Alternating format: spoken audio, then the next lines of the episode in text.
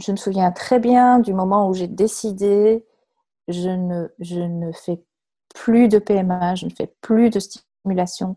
Ça, c'était vraiment, je me vois encore couchée dans mon lit en larmes hein, après avoir reçu le, forcément le dernier diagnostic négatif et je me suis dit, non, là, je peux plus. Mon corps ne peut plus. C'était vraiment une réaction de tout mon être, à la fois très physique, forcément émotionnelle aussi, mais je pense très, très physique aussi. Une, espèce de, de, réaction de, de survie, en fait, de me protéger moi, de protéger mon corps. Je m'appelle Geneviève, j'ai aujourd'hui 55 ans. Je n'ai pas d'enfant, euh, je suis mariée depuis 13 ans et avec euh, mon mari, nous avons essayé d'avoir des enfants. Nous nous sommes engagés dans une démarche de fécondation in vitro. Nous avons réfléchi à l'adoption. Nous nous sommes engagés dans une démarche de don d'ovocytes. Et finalement, nous avons trouvé un chemin de vie, un équilibre, pour moi en dehors de la maternité et pour nous en dehors de la parentalité. Ben, mon désir d'enfant, moi, il est venu, euh, ben, il est venu la première fois que je suis tombée euh, vraiment amoureuse. J'avais une vingtaine d'années, j'étais à l'UNIF, j'étais très très amoureuse. Et puis en même temps, j'avais, euh, ben, j'avais très peur, j'avais très peur de l'engagement. j'avais peur aussi d'avoir des enfants parce qu'il se trouve que j'ai dans, dans ma famille une maladie génétique qui est assez grave et transmissible. Et à l'époque, elle n'était pas, le diagnostic ne pouvait pas être posé avec certitude. Et donc, je ne savais pas si j'étais éventuellement porteuse saine, mais si j'étais porteuse du gène. Et donc ça m'effrayait beaucoup. Et donc j'ai à ce moment-là euh, enfoui ce désir de maternité euh, loin, loin, loin. alors c'est revenu bah, à partir du moment où j'étais de nouveau vraiment très amoureuse et très engagée dans une relation. Et là, moi, j'avais très envie de fonder à nouveau de fonder une famille. Et puis, on était quand même, on n'était plus très jeunes. Hein. Nous avons eu à essayer d'avoir des enfants de manière naturelle pendant trois ans. Ça n'a pas fonctionné.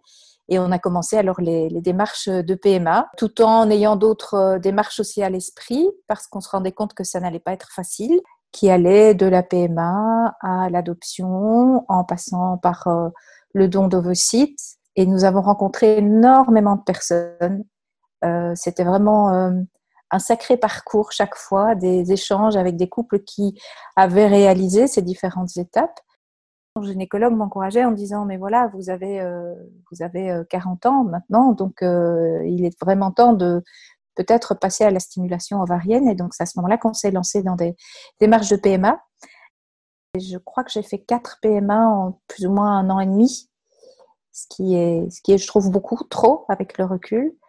Et en allant dans alors principalement dans un service et puis à un moment donné on a on a décidé de changer de lieu euh, parce qu'on avait l'impression d'être arrivé au, bout de la démarche avec cet entourage médical-là et on avait besoin de renouveau. Et puis moi, je, le moi, je sentais que j'arrivais au bout. Je sentais que j'arrivais au bout de ce que je pouvais euh, donner. Euh, les médecins avaient été assez clairs aussi dans les, derniers, dernières PMA en disant voilà, les chances de succès sont vraiment très très minimes. Est-ce que vous n'envisageriez pas d'autres options comme l'adoption ou autre? Et il se trouve qu'à ce moment-là, via mon, cercle de, que j'appellerais de sororité, j'ai fait la rencontre d'une femme qui a, euh, qui a voulu me faire don de ses ovocytes. Et, et c'était une démarche très, euh, très belle, puisque c'était une femme qui avait, euh, qui avait eu un enfant, qui avait perdu son second enfant, qui savait qu'elle ne pourrait plus en avoir, et qui elle-même étant confrontée à ce deuil pas évident de, plus pouvoir donner la vie, voulait aider une autre femme et quelque part prolonger aussi sa démarche maternelle. Et donc nous nous sommes lancés toutes les deux, nous ne nous connaissions pas du tout. On s'est rencontrés quelques fois, on a discuté, on s'est, on s'est retrouvés sur la façon d'envisager les choses, on s'est lancé dans la démarche. Et puis ça a été douloureux pour elle, ça a été difficile au niveau des stimulations. Elle a aussi, euh, elle a aussi ressenti le, manque de, de soins finalement apporter. Euh, bien sûr, il y a la partie médicale et les médecins vous expliquent les choses, et, mais, elle s'est retrouvée à un moment donné avec des réactions assez importantes à la stimulation et puis seule à devoir gérer ça, avec des périodes aussi de, de congé où les médecins n'étaient pas là. Bref, se retrouver vraiment dépassée physiquement et émotionnellement. Et donc, euh, on s'est beaucoup parlé à ce moment-là. Je lui dis, écoute, non, laisse tomber, Laisse tomber, ça, ne vaut pas ça, ça ne vaut pas que tu te mettes dans, cet inconfort. Et puis moi, je pensais aussi d'une certaine manière dans un, quand même dans un danger, euh, dans un danger de santé aussi, euh, parce que si le corps pose ses limites, c'est qu'il y a des raisons. Et donc c'est là que nous avons refermé euh, le livre de, cet enfant à naître. En fait, avoir un enfant, oui, mais pas à tout prix, tu vois, pas à tout prix. Moi, je me souviens que j'avais, je, je, gonflais énormément, j'avais vraiment un inconfort profond, j'avais beaucoup de fatigue.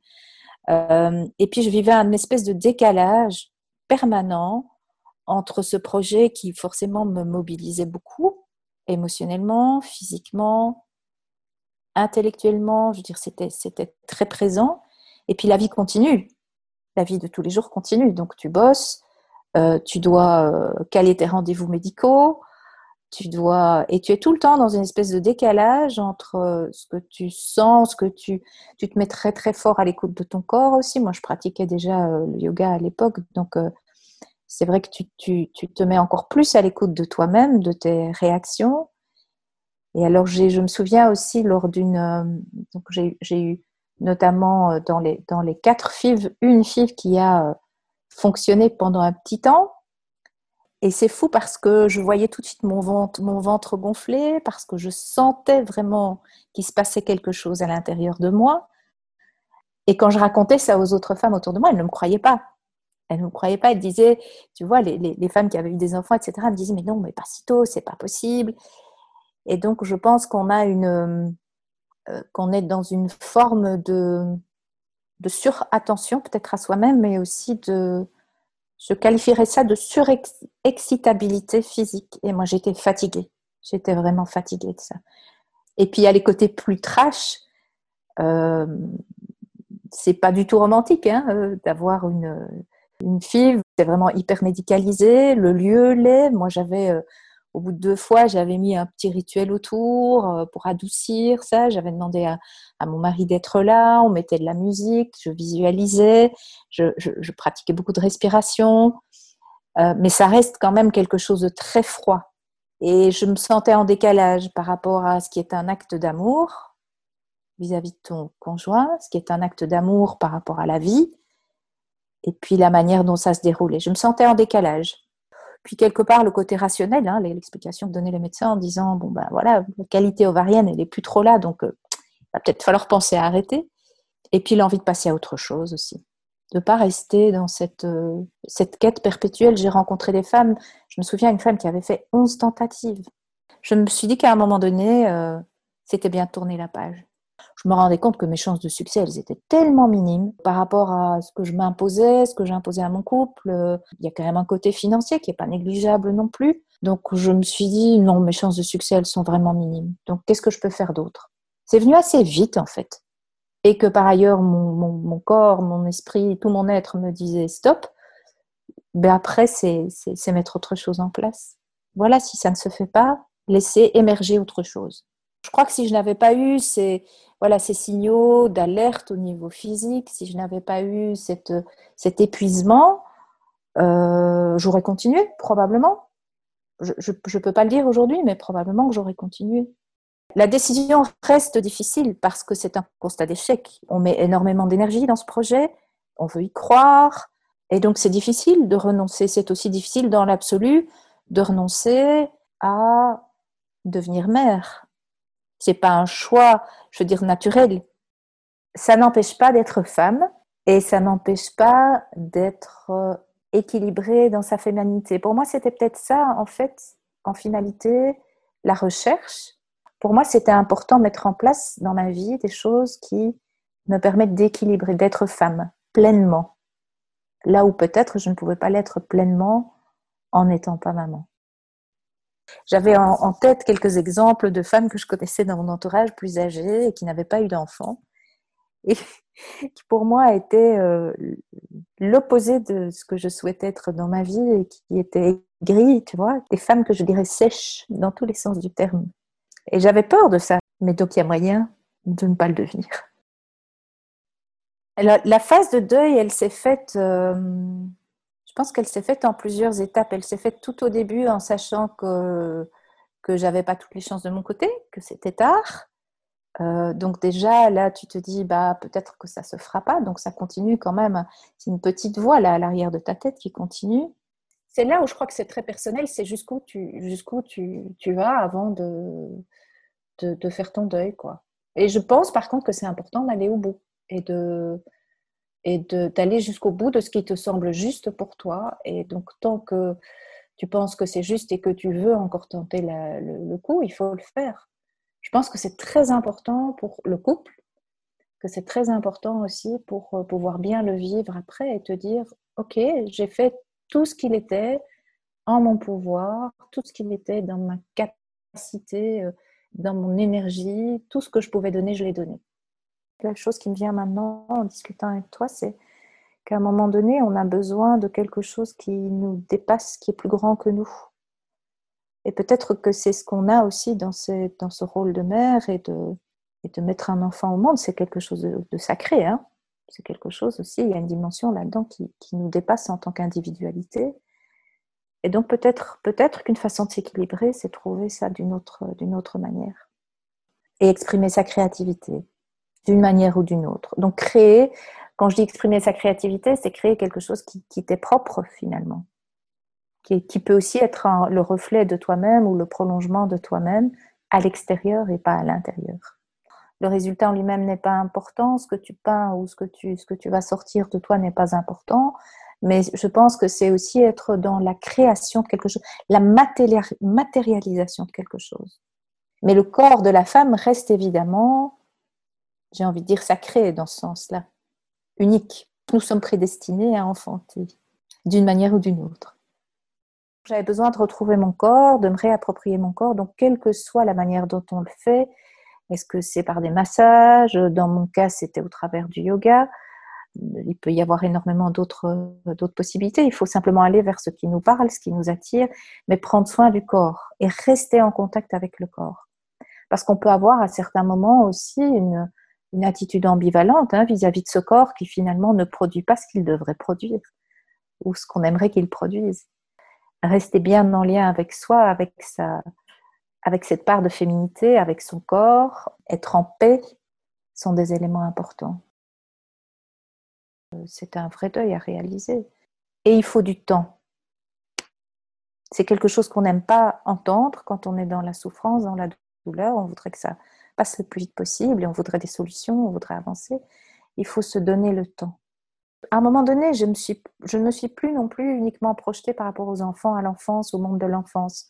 Je l'ai fait, hein, je l'ai fait pendant tout un temps. J'avais, quand j'ai démarré ma formation prof de yoga, je voulais euh, enseigner aux enfants. C'était ma première idée. Maintenant que j'y repense, c'est vrai, j'avais besoin de me projeter dans un projet qui soit lié à l'enfance.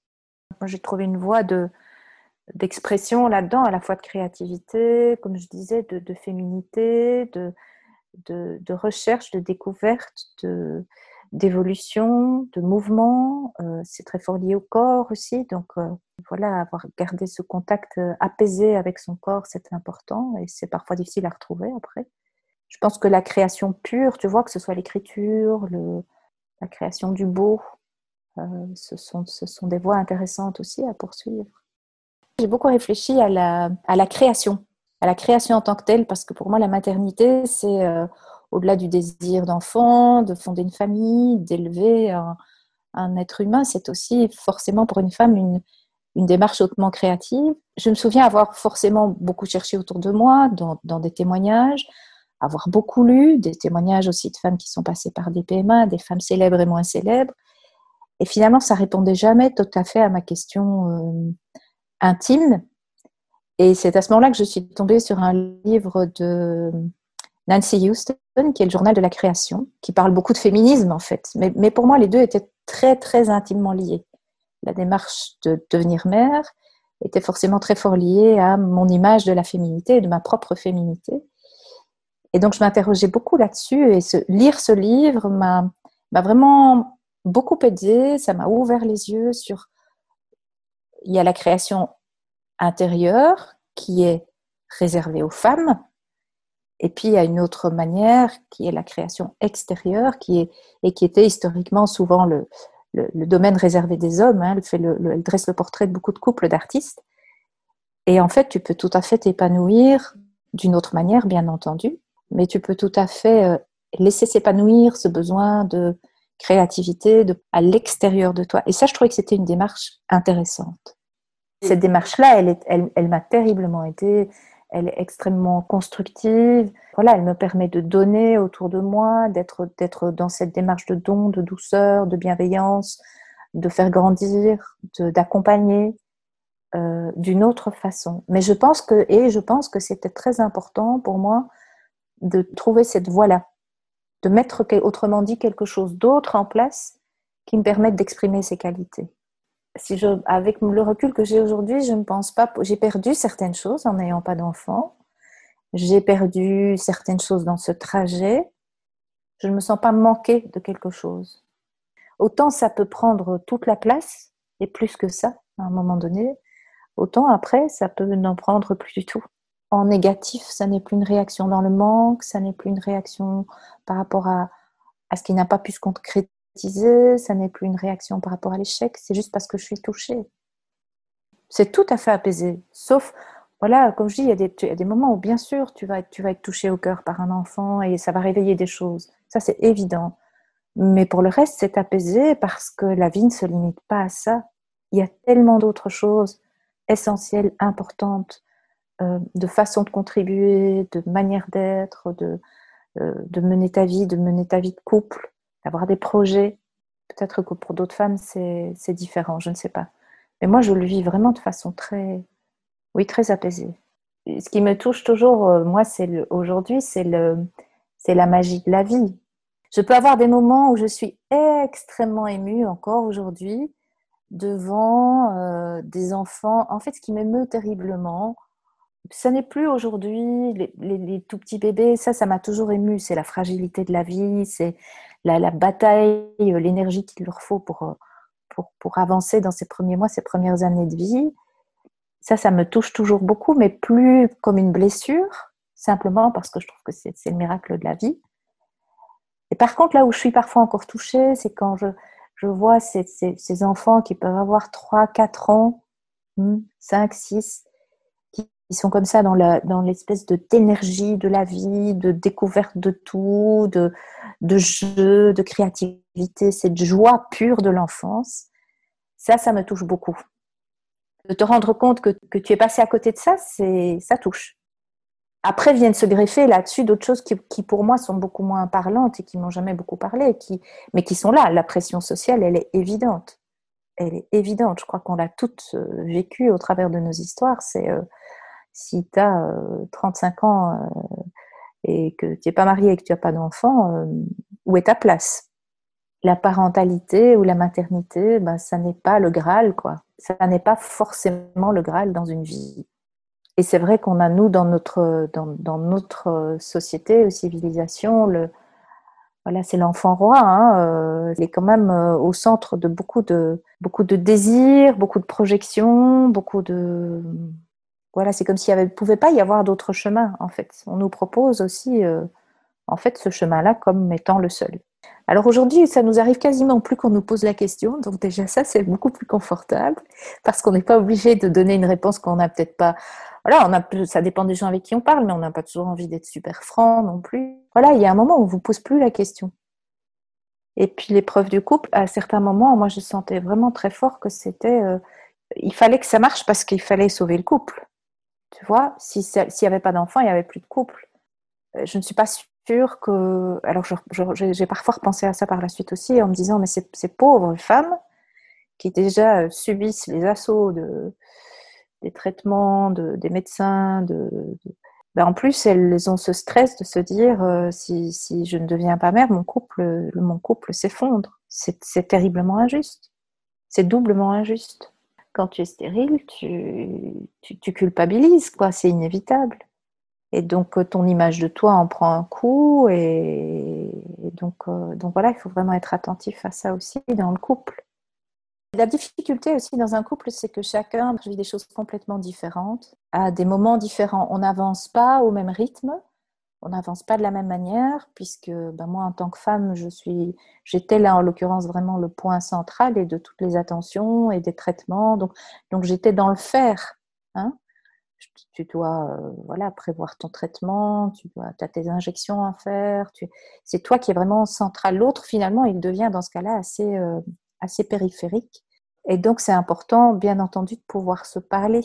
L'homme a du coup du mal à trouver aussi sa place dans la démarche parce qu'il reste finalement assez passif, parce qu'il voit sa femme souffrir, parce qu'il porte les espoirs euh, qui sont déçus. Mais voilà, en fonction des problématiques dans les couples, c'est pas toujours non plus de son ressort ou de sa responsabilité. Et ça fragilise, ça fragilise chacun individuellement dans ses croyances, dans son rôle, dans ses représentations. Ça fragilise la relation. Ça met quand même beaucoup de tension aussi. Je pense que moi, ça me fragilisait finalement beaucoup plus que mon, que mon mari parce que je me voyais, je me projetais à, euh, à 50 ans en me disant, mais quand on aura 50 ans, euh, c'est sûr, il va, il va partir, il va vouloir lui euh, réaliser ce, souhait d'être père et, et, trouver une femme plus jeune qui pourra lui donner ce que moi je ne peux pas lui donner. Donc c'est sûr que hum, c'est une période qui, est, qui met le couple à épreuve. Euh, oui, ça met le couple à épreuve. Et alors la seconde la seconde étape qui est importante, mais ça, ça vient après, vraiment beaucoup de temps après, c'est de se dire qu'est-ce qu'on crée comme couple, qu'est-ce qu'on crée ensemble? Euh, on n'a pas pu avoir d'enfants, on ne créera pas de famille, qu'est-ce qu'on va faire d'autre? Qu'est-ce qu'on pourrait créer d'autre à deux? Qu'est-ce qu'on pourrait euh, imaginer? Et puis finalement, ce besoin-là, il s'est peut-être effacé derrière le fait que chacun d'entre nous, on reprenait le cours de notre vie et donc chacun en a eu un projet, une période comme ça où on avait des projets extrêmement personnels qu'on a mis en place, en étant tout à fait conscient que c'était un besoin aussi, hein, d'aller de l'avant, de tourner la page, de faire autre chose, d'avancer.